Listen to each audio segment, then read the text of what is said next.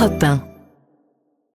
Mais d'abord, l'édito international sur Europa. Bonjour Vincent Hervouette. Bonjour Dimitri, on va y arriver. Vincent, en Hongrie, il n'y a plus de présidente. Katalin Novak vient de démissionner trois ans avant la fin de son mandat. Elle est emportée, euh, Katalin Novak, par un scandale qui prouve que la Hongrie ne rentre pas dans le rang en Europe. Oui, alors Katalin Novak porte une veste à Brandebourg, blanche, cintrée. Elle est filmée en plan serré dans une enfilade de salon. Elle annonce sa démission. C'est un hussard qui vient dire au revoir. On a l'impression qu'elle a sa valise à ses pieds et sa tête sous le bras. La présidence hongroise est un rôle de représentation, il faut être irréprochable. On ne pardonne pas une tache de ketchup sur la robe d'un mannequin. Katalin Novak est rentrée précipitamment d'un championnat de waterpolo au Qatar. La colère montait depuis qu'un site d'investigation a révélé que parmi les détenus graciés à l'occasion d'une visite pontificale, on trouve le complice d'un pédophile, son adjoint, à la tête d'un foyer pour enfants, qui a tenté de le couvrir en faisant signer à l'une des victimes une lettre de rétractation. Pour ça, il a pris trois ans et demi. Ferme.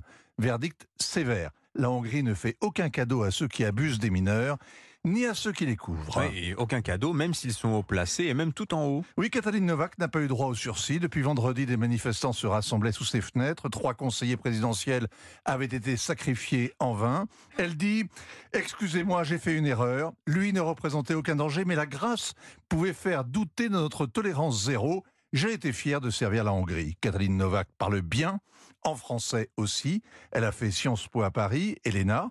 C'est rare, une énarque qui plaide coupable et responsable. Il a fallu trois semaines pour remplacer la ministre de l'Éducation nationale à Paris. Il a fallu moins d'une semaine aux Hongrois pour se débarrasser de leur présidente, qui était pourtant la femme la plus connue, la plus populaire et la plus influente du pays. Alors cette décision, c'est Viktor Orban hein, qui l'a prise et il a fait de la lutte, Viktor Orban, contre la pédocriminalité, un de ses chevaux de bataille. Ah, il vire aussi l'ancienne ministre de la Justice dont les services avaient préparé la liste des personnes à gracier. Ce n'est pas un second couteau. Judith Varga était tête de liste du parti pour les élections européennes du mois de juin. Ce week-end, elle a annoncé son retrait de la vie politique. Ça fait deux de chute. La semaine dernière, Victor Orban avait aussi tenté d'allumer un contre-feu en annonçant une révision de la Constitution afin d'exclure toute possibilité de grâce pour les pédocriminels. Ça n'a pas suffi à sauver deux des rares femmes de son équipe. La protection des enfants est au cœur de sa politique familiale. C'est en son nom qu'il y a deux ans, il a fait adopté une loi interdisant toute évocation en public de l'homosexualité devant les mineurs.